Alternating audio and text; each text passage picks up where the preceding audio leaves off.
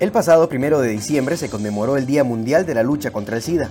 Se recordaron luchas, se celebraron logros y lo más importante, se hizo un llamado para que las personas sexualmente activas se hagan el examen a través del cual se detecta el VIH. En el mundo, se estima que unos 37 millones de personas viven con el VIH. Tres de cada cuatro de ellas saben su condición, una de ellas lo desconoce, y mientras el tiempo pasa se vuelve más peligroso para su vida.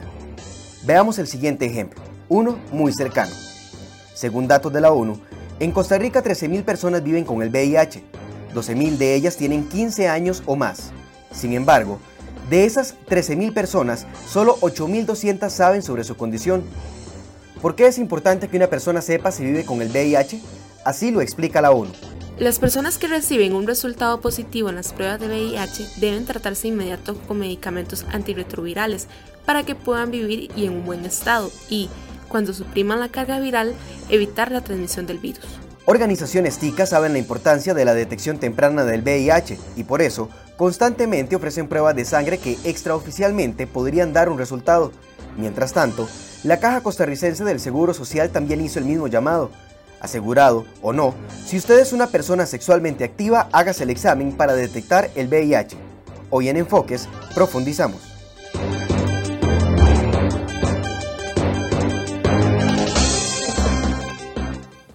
9 con 26 de la mañana, tal y como le prometimos, queremos abordar el tema del VIH, SIDA y de la sexualidad.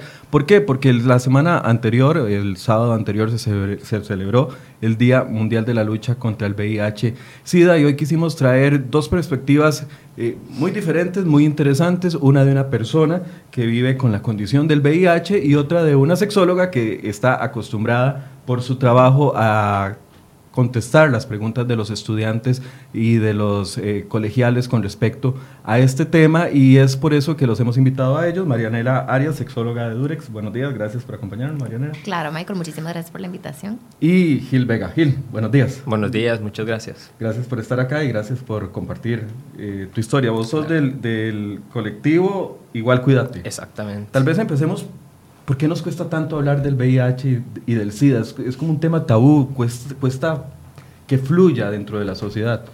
Bueno, Marianela puede decirlo mejor, pero de sexualidad cuesta hablar siempre, siempre. Exactamente porque se liga el sexo a cosas que no deberíamos hacer, pero más cuesta el VIH porque eh, tenemos como un bagaje histórico de películas, eh, situaciones feas de 80, 90, que tal vez tenemos ahí como como pegadas en la cabeza y nos cuesta hablar de la situación ahorita, en 2018. Entonces, eh, tenemos un peso encima de moral y juicios y obviamente tal vez datos erróneos de lo que es el VIH ahorita. Eh, según los datos de la Caja del Seguro Social, aproximadamente unos 500 costarricenses al año son detectados eh, con la condición de VIH. En el pasado, vos lo decís muy bien, se, se interpretaba como que era prácticamente una sentencia de muerte. Ahora la condición es muy distinta. En, tu experiencia, ¿cómo ha sido? Eh, bueno, ya yo tengo cuatro años de que sé que vivo con el virus y tres, un poquito más de estar en tratamiento. Y por dicha tengo una buena herencia y al menos el sistema social de Costa Rica es bastante bueno y lo, ha atendido eh, correctamente. Em, pero entonces, eh, no me puedo quejar, digamos, desde mi privilegio ha sido una experiencia eh, que obviamente no es bonita tener, eh, es bastante duro, pero me ha servido mucho para como darle la vuelta, informar y, que la gente se acerque como un poco de acompañamiento y así. Eh, y el tratamiento ha funcionado perfecto, entonces ahorita estoy por dicha en buena salud. ¿Por qué, ¿Por qué, decidiste hablar de esto públicamente? No solo en el grupo que tenés, igual cuídate, que lo pueden encontrar en Facebook. Yo ayer le di eh, like al grupo, pero ¿por qué decidiste darte la vuelta? Por, darle la vuelta a este tema y, enfrentarlo públicamente, porque mucha gente toma la decisión de esconderse, Gil. Claro, y no lo juzgo. Eh, exactamente, cuando yo me di cuenta, eh, empecé a buscar información y supe que al menos en Costa Rica no había información certera. Eh, toda la información que yo conseguí era de páginas de organizaciones en Argentina o España y yo dije, ¿cómo es posible que acá en un país tan pequeño eh, una persona recién diagnosticada no tenga la información a mano, ni tenga un acompañamiento eh, de que le sirva a sobrellevar lo que está pasando. Eh, yo estudié comunicación y entonces eh, no me quería dedicar como a la parte, eh, digamos que, como empresas grandes y todo esto, me, me interesaba más lo social. eh, y ya que tenía el apoyo de mi familia y de mis amigos, decidí hablar públicamente de esto. Eh, tengo ahí por ahí varios proyectos. Yo tengo un trabajo de, de ocho horas al día, entonces lo que le dedico a esto es poquito. Pero cuando podemos, hacemos como charlas, campañas, eh, visibilizarnos como, como gente que vivimos con VIH, que existimos. Y eso, dar un poquito de acompañamiento que yo no lo tuve en mi momento, pero me gustaría que alguien que lo sepa hoy lo tenga.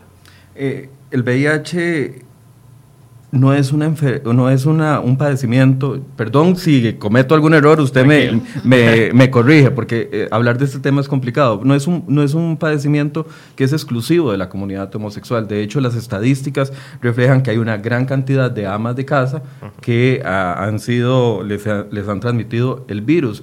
¿Vos crees que existe mucho mito alrededor de esto? Claro, a ver, las estadísticas hablan y uno de los grupos que tiene mayor prevalencia es el LGBT más y en ese caso también mujeres casadas, de hecho, eh, trabajadoras sexuales, eh, mujeres trans, pero no es casualidad, es porque estos grupos han estado tan segregados a lo largo del tiempo que la educación sexual que han tenido es mínima eh, y el acceso también a la seguridad social es mínima, entonces están más propensos a tener eh, enfermedades, eh, infecciones de transmisión sexual, eh, a que no se reconozcan los derechos, a que eh, contraigan el, eh, tengan el VIH, por ejemplo. Entonces, pues sí, es cierto, pero eh, la, yo siempre digo que la H de es de humano. Entonces, cualquier persona que tenga una sexualidad activa debería de cuidarse porque le puede pasar en algún momento. Marianela Arias ha trabajado mucho con adolescentes en todo el país. Yo sé que usted ha hecho giras durante varios años, tal vez contestando preguntas que tienen eh, los, los jóvenes y los adolescentes con respecto a esto. Incluso creo que una vez hablamos de los padres, que también existen muchos mitos. La educación sexual es algo que sigue costándonos a los costarricenses. Totalmente, sigue siendo todo un tema en realidad. Cuando hemos abierto estos, espacios, de pronto para los padres y las madres de familia, todavía hay muchísima resistencia, ¿verdad? Nuestras charlas van los padres que de pronto sí hablan y aún así nos hemos topado con personas que se levantan en media charla dicen, no necesito esta información porque mi hijo o mi hija va a llegar virgen al matrimonio y punto, ¿verdad? Este, cuando en realidad es una opción, por supuesto, pero hay que darles las herramientas para que ellos tomen buenas decisiones, ¿verdad? Y con el tema del VIH también hay todo como, como un tema, un prejuicio de que eso no me va a pasar a mí. Entonces ocupamos dar las herramientas para que ellos entiendan que en realidad sí podrían pasarle a ellos, ¿verdad? Se, se, se dice que los chicos entre los 15 y los 19 años, solo el 50% utiliza el preservativo en más del 75%, o sea, más de, de la mayoría de las veces que tienen relaciones. ¿Por qué? Porque de pronto entonces, no sé, piensan que eyacular afuera, todo está bien, o piensan que de pronto porque no están en un momento fértil del, del ciclo, ¿verdad? Porque se sigue pensando el preservativo para temas de embarazo y no prevención de enfermedades. Y es que creo que a nivel de adultos también seguimos pensando de una u otra forma de que la vida sexual de los adolescentes está empezando como empezó la de nosotros, 16, 17 años, y no estamos viendo de que existen ahora uh, un inicio muy, muy, muy temprano, casi que en la niñez. Sí, o inclusive podría ser que aunque empiece después, hayan ciertos juegos que ya conllevan, ¿verdad? Ciertos riesgos. Entonces, yo creo que es importante ser un poquito realistas, dar, los- dar las herramientas. Los chicos, vamos a ver, siempre podemos dar valores, una perspectiva religiosa, si es el caso, no pasa nada, pero no dejemos de dar herramientas porque no sabemos las decisiones que los chicos están tomando, ¿verdad? No, no es secreto que definitivamente la mayoría de personas no eh, se espera, por ejemplo, hasta un matrimonio para tener relaciones sexuales y a veces empieza muy temprano, a los 15, a los 16 años, 17. Entonces es importante que ellos sepan qué decisiones tomar con respecto a su salud sexual. Ahora, eh, el evadir la educación sexual hacia nuestros hijos por tabúes, por miedos, por complejos, por diferentes situaciones, eh, es una irresponsabilidad como padre de familia que, que no asumamos esa responsabilidad como debe de ser. Completamente, y en eso también, como con, como con temas de, de ITS, es como a mí no me va a pasar, ¿verdad? Es como mi hijo no, mi hija no, ¿verdad? Y al final todos los hijos son no, y ya sabemos que los chicos y las chicas están teniendo relaciones sexuales. A mí me ha tocado que al final de la charla, después de las preguntas, se quedan los chicos diciéndome, vea, es que mi mamá no sabe, ¿verdad? Yo quisiera contarle, pero yo ya empecé mi vida sexual hace dos años, ¿verdad? O, o bueno, quisiera inclusive que mi papá me ayudara, me respondiera ciertas cosas, pero sé que me va a regañar y yo ya soy activo sexualmente, ¿verdad? Entonces eso es como que no tapar el sol con un dedo y ser realistas y definitivamente es una irresponsabilidad porque la responsabilidad de la salud y poder darles herramientas a ellos es de nosotros y nosotras como padres y madres de familia. ¿Quiénes preguntan más eh, en las giras que usted hace por colegios? ¿Quiénes son los que son más abiertos a hablar de temas de sexualidad? ¿Los hombres o las mujeres? Bueno, en realidad ambos siempre tienen preguntas. Lo que pasa es que hay un tema todavía de género en esto, ¿verdad? Entonces de pronto cuesta un poquitito más para las chicas empoderarse, hablar, preguntar, opinar, ¿verdad? Porque siempre existe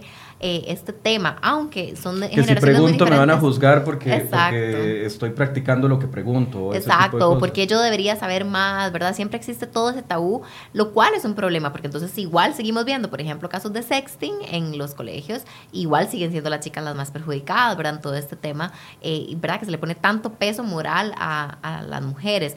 Sigue siendo muy parecido, obviamente hay algunos cambios, pero sigue siendo muy parecido. Ambos tienen el mismo nivel de, dudas, de, de sed de conocimiento, pero todavía sigue siendo un tabú que las mujeres hablen abiertamente de su sexualidad. Gil, ¿qué tan importante cree usted que es una buena educación sexual en la infancia en la adolescencia para poder ser más abiertos a conversar de estos temas?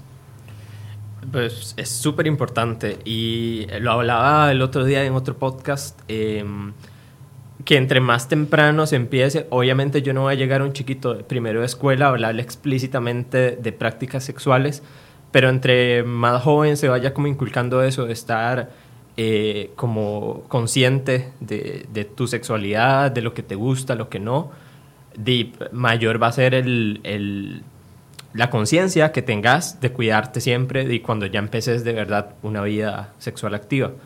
Eh, yo no la tuve, por ejemplo, cuando estaba en la escuela, era de lo que decían los libros de ciencias básico, de pura biología y física.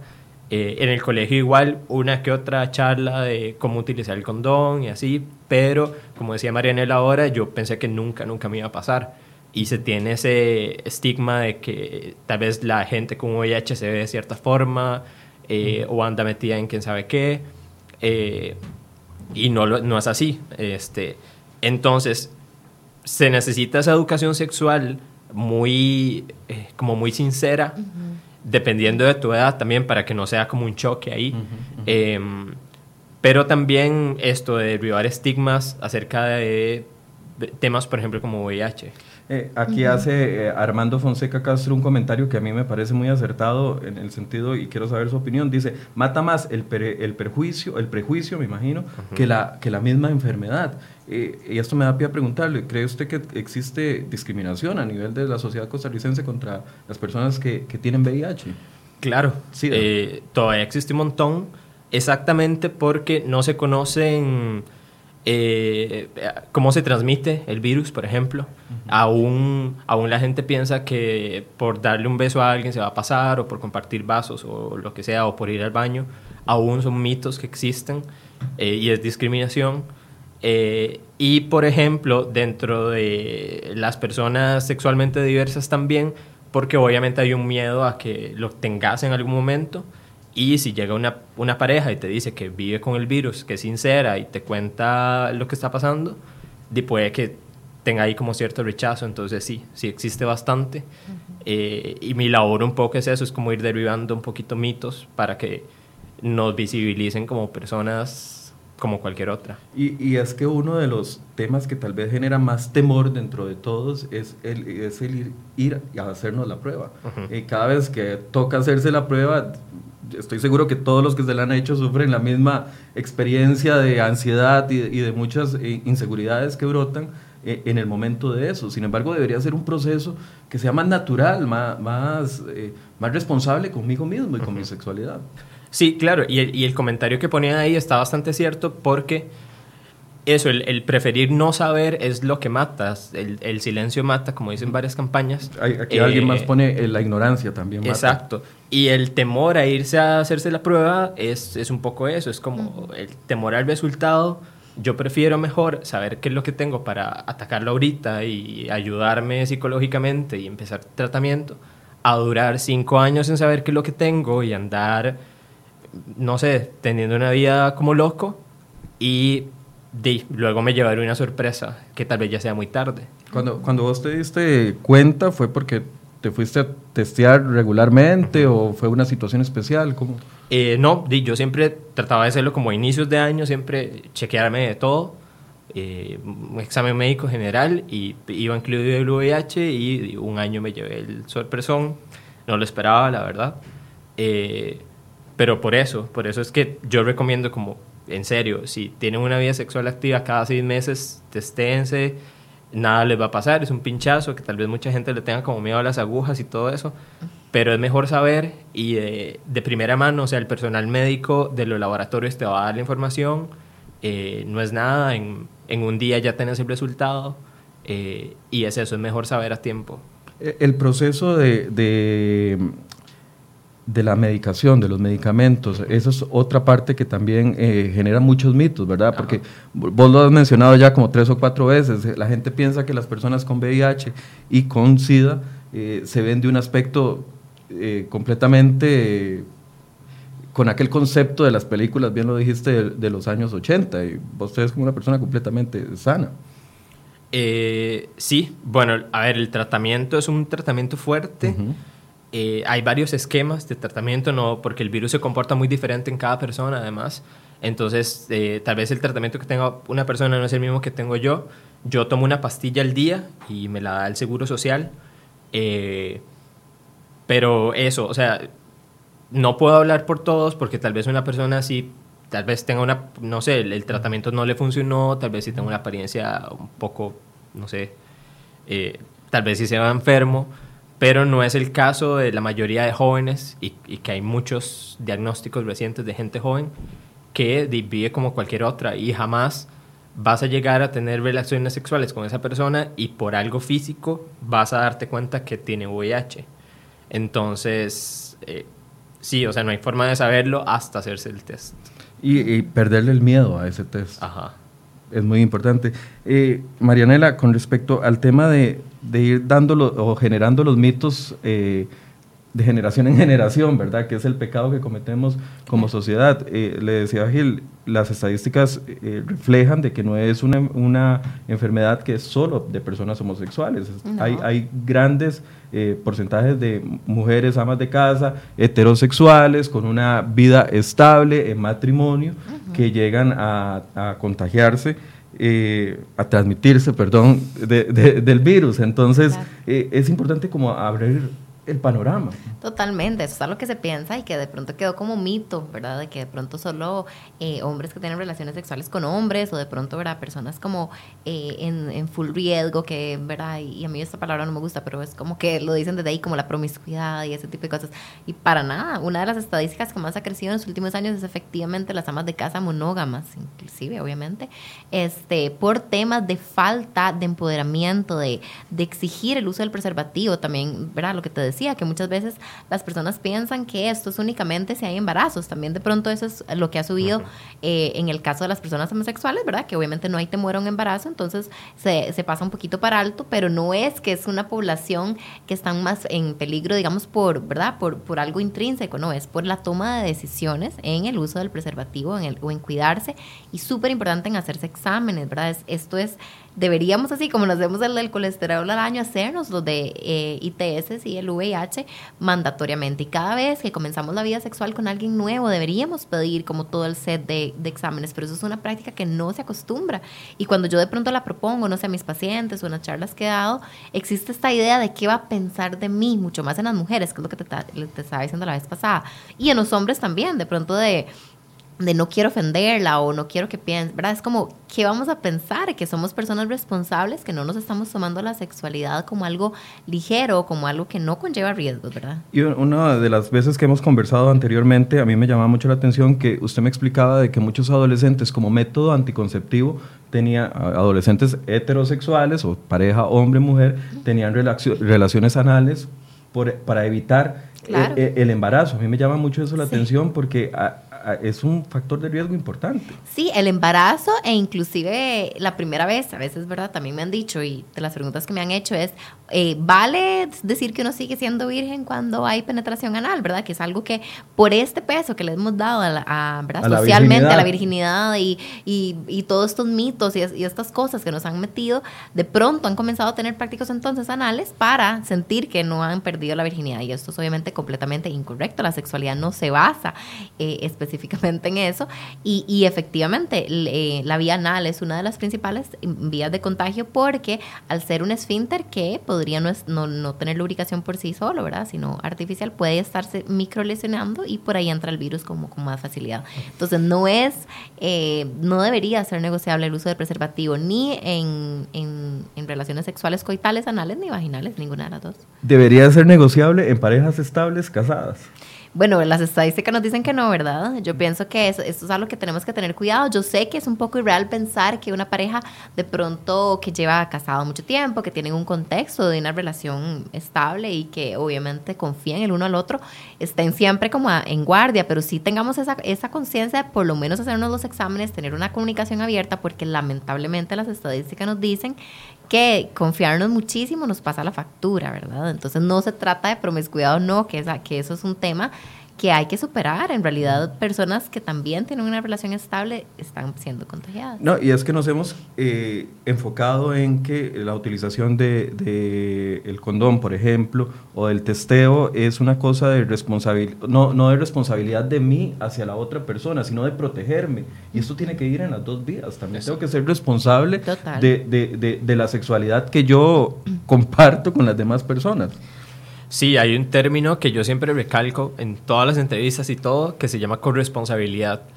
Y es no delegar el, esto, la responsabilidad de usar el condón o de cuidarse solo en la persona, por ejemplo, que tiene el VIH, que tal vez sea hasta más consciente de su sexualidad. La responsabilidad de cuidarse en una relación sexual de adultos consensuada es de las dos personas por igual.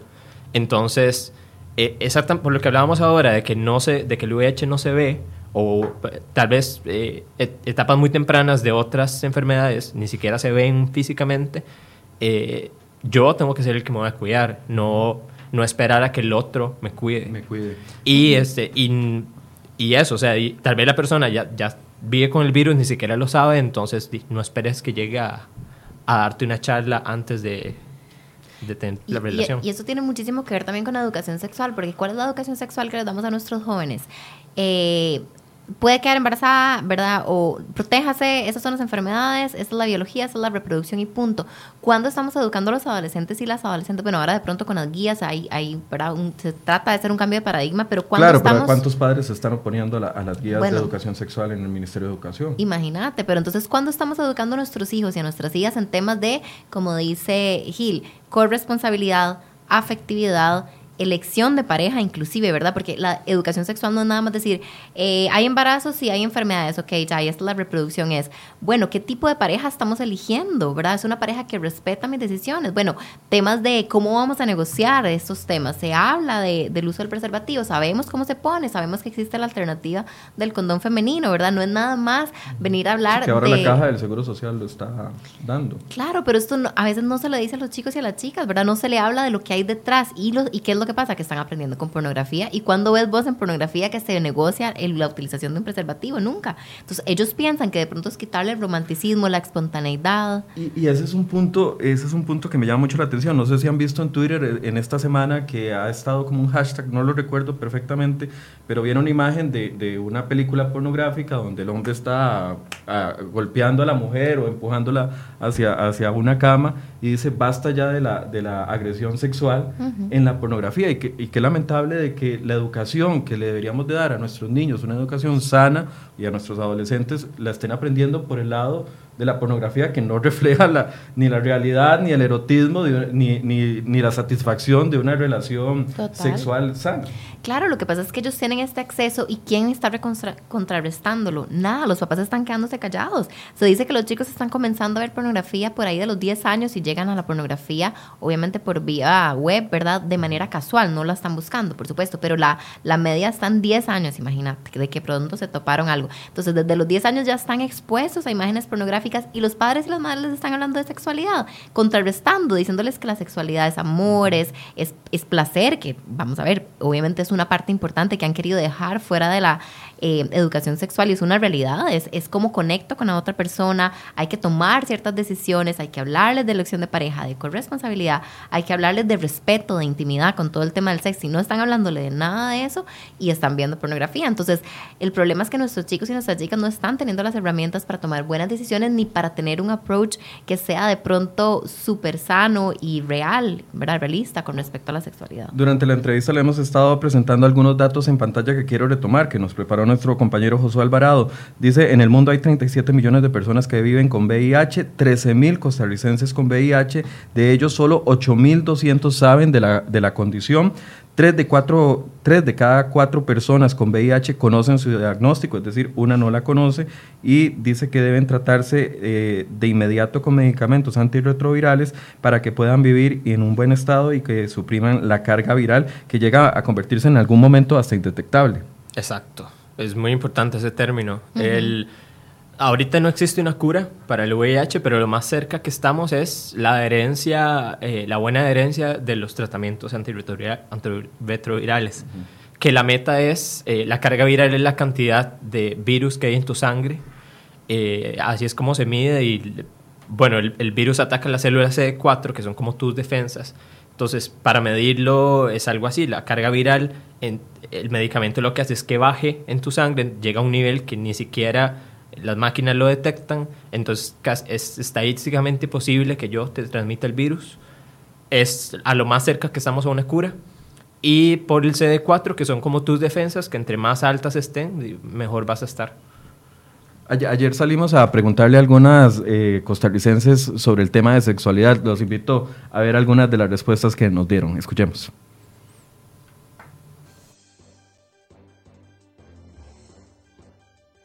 La protección, sobre todo, eh, si es una niña, ponerla a planificar y también que decirle la importancia del condón. Y lo que yo le diría es que tenga precaución, que use, por ejemplo, condón para que no vaya a encontrar ninguna enfermedad venérea.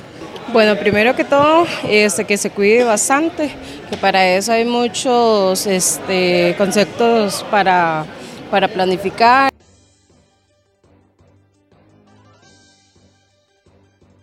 Cosas como los vicios, como que algunos tuvimos un vicio de tomar guaro, el cigarro, la misma eh, este, sexualidad en el hombre o la mujer se puede considerar como un vicio si no saben hablar. En realidad son muchos, son muchos los temas que uno no puede hablar porque, un ejemplo, uno habla de VIH-Sida, uno sabe cómo se transmite, pero no sabe cómo, cómo puede ser el efecto de, de que yo se lo pase a usted o se lo pasa a ella.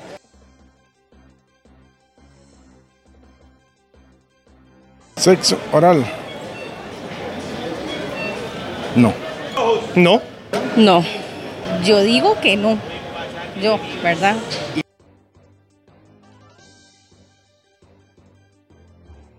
Cuando ya esté erecto.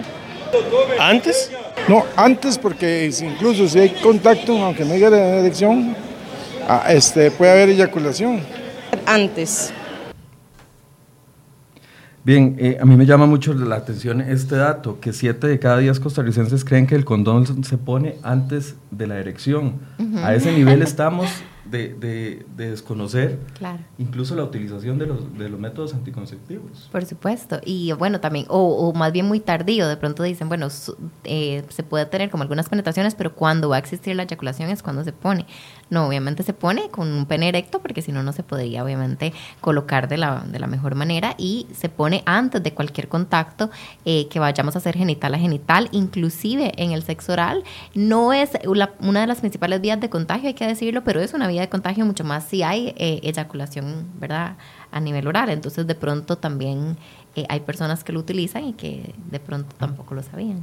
Gil, eh, nos pregunta o nos dice José Castro, ¿cómo reacciona la gente cuando sabe por primera vez que tiene VIH? Eh, obviamente no puedes responder en, nombre de toda la gente, pero en, tu caso, ¿lo tomaste con tranquilidad o fue un proceso complicado? ¿Existían las herramientas para, para soportar ese momento? Sí, bueno, es mucho susto exactamente por eso, porque no tenés información a la mano.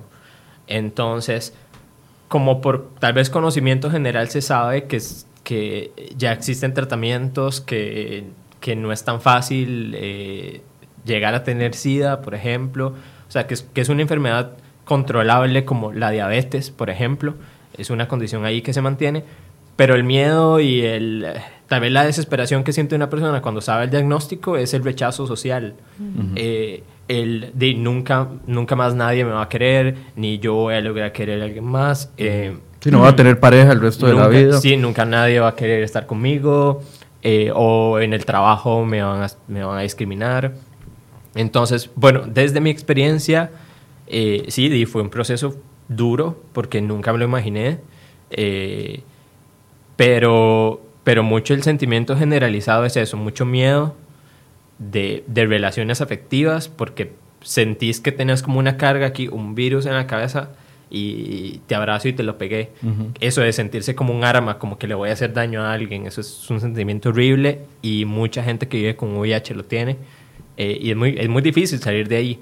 Este, pero es eso, o sea, no es tanto el miedo a, la cuestión médica, porque de, una u otra forma vas a llegar ahí, te van a ayudar, pero la carga social que se tiene es, es grandísima. Dice don Javier Quiroz, pregunta, ¿y cuál es el grupo más vulnerable para adquirir VIH? Díganlo, ¿por qué? Eh, me imagino que se refiere don, don Javier al, al grupo o al, a la población LGTBI pero es que también las estadísticas hablan de hombres heterosexuales y de mujeres heterosexuales eh, con VIH. Totalmente, pero vamos a partir de esto y hay que dejarlo súper claro. Es porque se piensa en el, método anticonceptivo, en, en, el condón como método anticonceptivo. Entonces vamos a dejar eso claro porque sí es cierto que la gente se agarra mucho de este prejuicio como para decir que de pronto no son parejas estables, ¿verdad? Y a mí eso me parece que, ¿verdad? Que es bastante injusto. Lo que pasa es que se piensa el preservativo como método anticonceptivo, entonces obviamente al estar dos hombres juntos no se piensa en un embarazo, no, no sé, a veces no se piensa en la posibilidad de, este, de utilizar un preservativo para que como que vayamos un poquito más allá del prejuicio y entendamos. Sin embargo, sí está creciendo mucho el tema por un tema también de, de, haber entendido que, ok, la protección, y yo creo que más bien em, las personas LGBTI de pronto están como mucho más claras de muchas de estas informaciones y a veces, ¿verdad? Son partes de colectivos, a veces también tienen como ese acceso a la información y mucho apoyo, ¿verdad? Entre la misma comunidad y a veces ellos tienen muchísimo más herramientas que, por ejemplo, como lo estamos diciendo, las amas de casa, ¿verdad? Que de parte de que no hay ningún peligro y una, una ama de casa que parte del principio de que no me están dando vuelta, por así decirlo, y, y, y, que por eso no tengo que exigirle a mi pareja estable el uso del condón, por ejemplo. Y no solo eso, también por temas de género, porque entonces a veces las mujeres en ciertas condiciones, eh, también socioeconómicas y obviamente a nivel de, de tan simple como el género, se podrían sentir inclusive que no tienen derecho a exigir el uso del preservativo, que es él el que va a decidir, ¿verdad? Tanta violencia doméstica que tenemos en el país, ¿verdad? Con los homicidios y demás. A veces las mujeres no se sienten empoderadas para poder exigir a su pareja, ¿verdad? ¿Qué va a pensar de mí? ¿Verdad?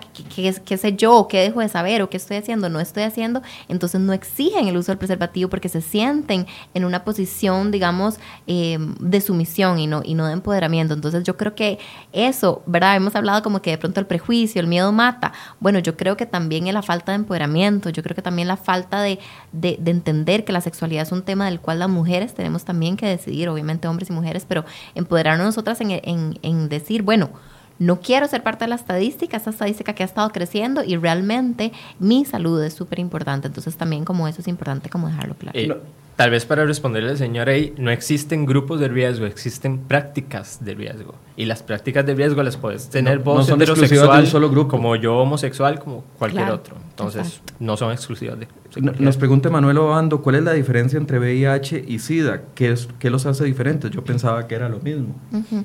El VIH, bueno, ahora también que, que Gil me ayuda a contestar la pregunta, pero bueno, el VIH es el virus, ¿verdad?, que se adquiere y el SIDA es cuando después el conteo de, de- de las células, ¿verdad?, de, los glóbulos blancos, que linfocitos T, también Ajá. entiendo que, que, le- que le llaman baja, entonces entra una enfermedad que podría ser, ¿verdad?, cualquier resfrío y ya como la persona no tiene las defensas, entonces se vuelve, digamos, SIDA es cuando se instaura de pronto una eh, infección oportunista, ¿verdad? Por, por el bajo conteo de los glóbulos. Entonces, eh, en ese caso sería SIDA. La mayoría de las personas en el país lo que entiendo es que tienen VIH, ¿verdad? Porque tenemos un sistema que acompaña a nivel de salud, ¿verdad? El sistema de la caja, que acompaña eh, en, estos procesos. Y es el caso de Gil, ¿verdad? Que ese es VIH y no es SIDA. Sí, está bien explicado, yo creo. O sea, es- virus es como cualquier otro.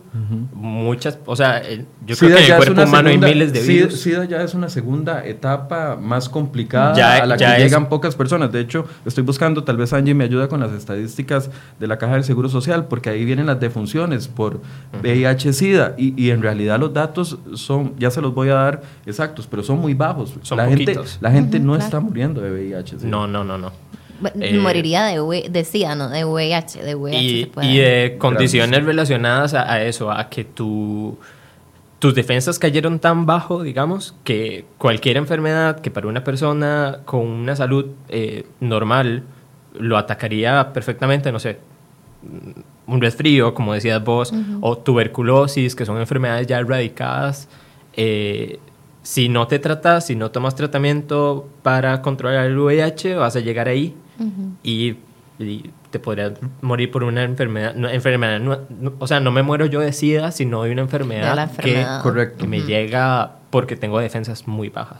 Pregunta a Luis Fernando Meneses. Una pregunta. ¿Es cierto que una persona con VIH, cuando tiene la enfermedad controlada, es capaz de transmitir, es capaz de no transmitir la enfermedad? Yo creo que ya hablamos, pero Sí. es importante retomarlo. Sí, eso se llama indetectabilidad. Eh, significa que la carga viral, la cantidad de virus, eh, bueno, eso se mide por milímetro de sangre, es tan, tan baja que eh, ya, el, digamos, casi que el virus está dormido, muerto en, en ciertas, en la sangre, por ejemplo, que es, es lo más fácil tal vez de pasar. Eh, y si yo tuviera relaciones sexuales con una persona ahorita, la, la probabilidad de que se lo pase es cero. Eh, y por eso, es- por eso es lo que decía ahora, es como lo más cerca a una cura que estamos. Obviamente existe un riesgo. eh, no, no podría yo decirles como, y sí, ya, entonces vayan todos y, y tengan relaciones sin condón y sean felices siempre. Em, pero, pero es ser muy realista y es ser también creo que un poco considerado con, las, con la gente que vivimos con el virus, de que no nos tengan miedo. Si yo tengo el virus controlado, no te lo voy a pasar, no te va a poner en riesgo. Y con Y control además se la única forma de, de transmitirlo sería vía una relación sexual con fluidos. O sea, tampoco es... Solo fluidos y una persona que tenga la carga viral muy alta, ¿verdad? Dice Marcel Castro, ¿qué pueden hacer las personas que no tienen empleo y por ende no están aseguradas para tener acceso a los antirretrovirales? ¿Existe falta de información al respecto en, en la seguridad social o la seguridad social no los contempla? Yo no sé si alguno me puede contestar esa pregunta, pero Eh, sí, em, tengo entendido, hay un decreto presidencial de eso fue de Luis Guillermo Solís, en el que dice que una persona, aun cuando no esté asegurada, eh, tiene derecho a recibir el tratamiento antirretroviral. Entonces, obviamente, eh, ahorita no tengo muy claro cómo es el trámite, creo que hay una clínica especial para esos trámites, pero debería acercarse a, un hospital público y pedir esa información. hasta donde, hasta donde yo sé, en el Hospital Calderón Guardia existe una clínica especializada donde le dan a las personas un acompañamiento no solo en, en el tema de una vez que está eh, diagnosticada con la transmisión, sino que además todo el proceso psicológico y además de los antirretrovirales. Sí, en la, mayoría de hospitales, los más grandes del país, hay una clínica especializada de VIH. Y hay algunos, como el Calderón, exacto, que lo... O, o yo creo que ya eso es como más bien una dirección en, en todos. Eso de abarcarlo como más global, eh, porque el VIH no es, es, es eso, no es solo tomarme una pastilla el día y ya se acabó. envuelve mucho psicología, apoyo social, eh, nutrición. Para, para, confirmar esto que nos estás diciendo, nos aporta Josué Alvarado, periodista de CR Hoy. La Caja Costarricense del Seguro Social atiende a la población asegurada o no asegurada sobre el tema de VIH vía decreto presidencial, prueba de tratamiento y es una política de salud eh, pública. Sí, en realidad dentro de la región que es Centroamérica, bueno, a nivel latinoamericano, las zonas de, de mayor, con mayor incidencia es primero Caribe, después Centroamérica, pero dentro de la zona que es Centroamérica estamos bastante bien. De hecho, en temas, por ejemplo, de contagio vertical, ¿verdad? Que es de madre a hijo, tenemos varios años ya de, de que la caja se ha hecho cargo de que tengan los controles para que no existan este, este contagio. En, realidad tenemos un, un, buen sistema, ¿verdad?, que, que acompaña a las personas que tienen el virus. ¿Qué, recomendaciones les podemos? Yo sé que hemos redundado sobre el asunto, pero es importante en estos temas que es difícil conversarlos. Eh, ¿Qué recomendaciones le podemos dar a un padre de familia que hasta el momento no ha hecho la tarea de educación sexual con su hijo y, y, quiere empezar, no importando la edad, tiene 6, 7, 8, 15, 18 años? O sea, ¿cómo romper ese hielo para, para llegarle? Mira, Michael, lo primero es trabajar en nosotros y nosotras mismas, porque hay todo un tema con la educación sexual y es un miedo propio. Es que eso es lo que pasa, que se maneja la sexualidad de un temor propio, ¿verdad? Y un desconocimiento. Entonces, de pronto hay muchísimo eh, temor a qué le voy a hablar o qué no le voy a hablar. Si me pregunta algo que no sé, no sé cómo abarcar eso. Entonces, yo creo que el primer paso es hacernos consciente de nuestra falta de información, de nuestros prejuicios y darnos a la tarea de educarnos, de leer, de preguntar, de informarnos y a partir de ahí con, con las herramientas, eh, ¿verdad? Adecuadas, porque no vamos a llegar tampoco a, a responder cosas que no sabemos, acercarnos. Hasta que no estemos tranquilos nosotros con ese tema, hasta que no lo hemos trabajado nosotros, es muy difícil poder pasarlo a nuestros hijos y nuestras hijas eh, con total veracidad y pertinencia. Gil, quiero preguntarte específicamente por la población eh, LGTBI. Los padres cuando se topan con, con, enfrentados a que tienen un hijo homosexual o una hija lesbiana, les cuesta entrar y mucho más, me imagino yo, de conversar de este tipo de temas, ¿verdad? Entonces, eh, vos, ¿qué le recomendarías a los padres que están eh, escuchando esto o, incluso a los adolescentes que están en un proceso de reconocer su identidad sexual y que están muy llenos de temores? Eh, sí, bueno, y lo que decía Marianela es súper cierto y digamos, yo no le echo culpa a mis papás de que no me hablaron de sexualidad porque a ellos no les hablaron. Es que, entonces, por eso decía que es algo que se va pasando por generaciones. Exacto. Eh, y menos que van a saber ellos de prácticas homosexuales, por ejemplo. O sea, entonces, eh, por ahí yo creo que lo libro un poco de responsabilidad, eh, pero el, mi consejo sería, y, y, yo creo que ahora mucha gente joven está teniendo hijos, de no taparse los ojos y, pensar que solo lo que yo soy es lo que existe. Hay un montón de prácticas más y de sexualidades diversas. Y es eso, o sea, es como informarse eh, para, un, para un joven o alguien que está ahorita en el colegio, por ejemplo, y, ya tiene como esas inquietudes.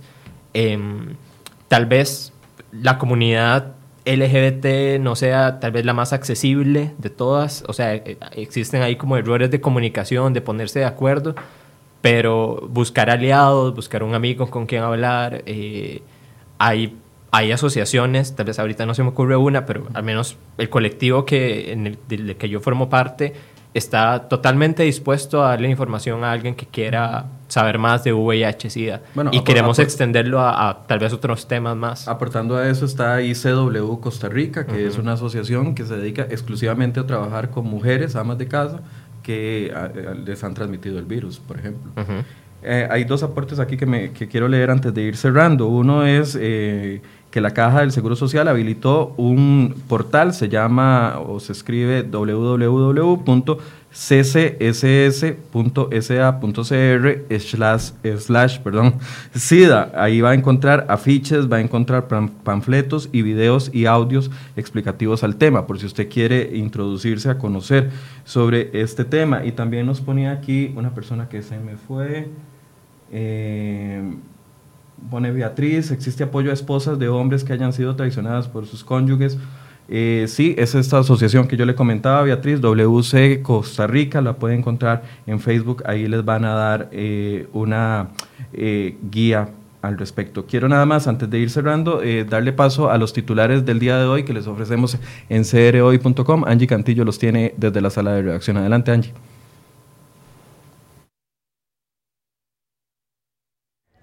Muy buenos días, Michael. Esto es lo de hoy. Sin duda, la aprobación del plan fiscal en segundo debate sigue siendo la noticia del día.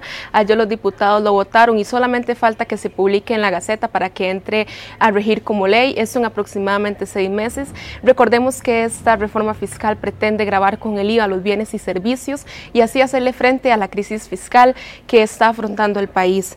Y siguiendo el tema con la reforma fiscal, ayer el líder sindical Albino Vargas dijo a través de sus redes sociales que la lucha se mantiene y a pesar de que los funcionarios de la ANEP tienen 86 días en huelga y sin ir a trabajar, ellos dicen que se mantendrán en esa posición.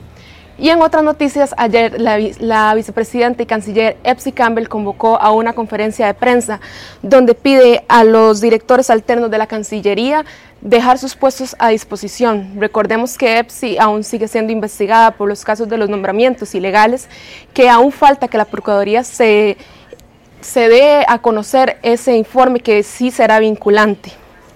Y por último, ayer se dio a conocer que aparentemente habían encontrado el cuerpo de la estadounidense venezolana Carla Estefaniak. Recordemos que ella se encuentra desaparecida, sin embargo aún no se han confirmado si el cuerpo que encontraron es de la turista desaparecida. Por eso le invitamos a mantenerse informado en cereoy.com y en nuestras redes sociales.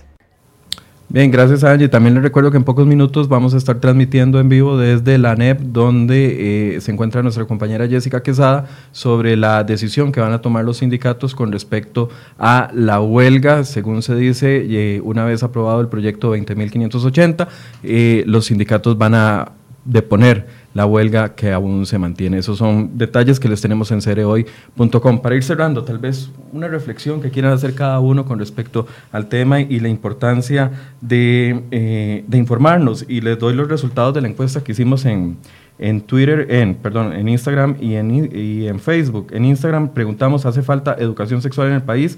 Y un 93% de las personas que eh, participaron dicen que sí, mientras que un 7% dice que no es necesaria más educación eh, sexual. Y también en Instagram, eh, nuestras personas, las que colaboraron con la encuesta, 88% dice que sí y 12% dice que no. Mariana. Claro, yo creo que la pertinencia de la educación es lo más importante porque sí, está bien, se les puede hablar de reproducción, pero ¿qué más? Hay que hablarles de la sexualidad. La sexualidad no es únicamente reproducción, no es únicamente el tema de enfermedades y ya es el tema de, saber negociar, saber comunicarse, saber conectar, saber sentir, ¿verdad? Tiene que ver con todo el resto que no les estamos hablando por temor o por miedo a que de pronto van a tener, este, ¿verdad? Una, una no sé, relaciones sexuales más desbocadas, que es como este mito que existe. Al contrario, se sabe que los países a nivel mundial, por ejemplo, eh, Alemania o ¿verdad? O si no me, Austria, si no me equivoco, que tienen eh, educación sexual que es pertinente, que es directa, que es abierta, que toca temas de placer, biología, este, afectividad y demás, los chicos tienen inicios más tardíos y tienen prácticas más seguras. Entonces, yo creo que mi, llamado desde mi parte es a, realmente saber eh, dar los espacios para dar la educación pertinente, educarnos nosotros y siempre, siempre utilizar el preservativo, eh, hacernos los exámenes y definitivamente salirnos un poquito de la caja de los mitos con la población, ¿verdad? Que de pronto tiene el VIH, ¿verdad? Eso es como, eso es un diagnóstico como tener diabetes, decía Gil, es, es exactamente eso. No nos define como personas, ¿verdad? Y, eso es también algo que he escuchado, que, que, de pronto es uno de los lemas. Eh, el diagnóstico no define a estas personas, no deberíamos tener miedo, es absurdo que en este momento tengamos miedo. Hay que saber que es una condición como cualquier otra, ¿verdad? Pero aún así, saber que la sexualidad con buenas decisiones se traduce en placer, entonces tomar de pronto esas decisiones para disfrutarla. Gil. Eh, no, mi invitación es eso. Em, si no hablamos del tema, vamos a dejar que siga pasando. Eh, dice, damos esa generación que rompe con eso y hablemos sin, sin miedos. Eh, ahorita hay un poquito más de información que la que yo me encontré cuando lo supe, entonces es algo bueno háganse el test regularmente para estar completamente seguros. no hay nada más bonito que estar en paz. Eh, y sean eh, considerados eh, con la gente que ya vivimos con el virus. no les vamos a hacer daño. Todo va a estar bien. Y entre más, exacto, entre más conscientes que estemos de nuestra sexualidad, más nos vamos a cuidar entre todos y, y es un poco la meta. Bien, muchísimas gracias a ambos. Eh, Gil, de verdad admiro mucho que usted dé la cara y, pueda explicar y, transmitir esa, no sé, como esa tranquilidad de a las personas que tal vez están llenas de mitos y de miedos, yo creo que es importante que como sociedad nos podamos ver a la cara con todas las situaciones que suceden y, y eso de verdad lo admiro mucho de vos. Mucho gusto. Y eh, les recuerdo ahí en los comentarios eh, tenemos ya la- el enlace de la página del Seguro Social donde viene toda la información, videos, etcétera. Le agradezco mucho también a Marianera por habernos acompañado gusto, y espero que este programa le sirva a usted para que rompa esos miedos y si tiene que ir a hacerse el test y lo ha pospuesto durante mucho tiempo, tome la decisión el día de hoy, pierda el miedo y si usted es un padre de familia que ha evadido la responsabilidad, estamos hablando de una responsabilidad con sus hijos de darle educación sexual, hoy es el día para empezar a hacerlo y tomar buenas decisiones por el bien de los adolescentes y también por el bien de los adultos que hemos sido tan mal educados en este tema de sexualidad. Les agradecemos mucho el tiempo que nos acompañaron esta mañana. Bu- buenos días y estaremos dándoles más información en crhoy.com durante el día. Buenos días. Dije días.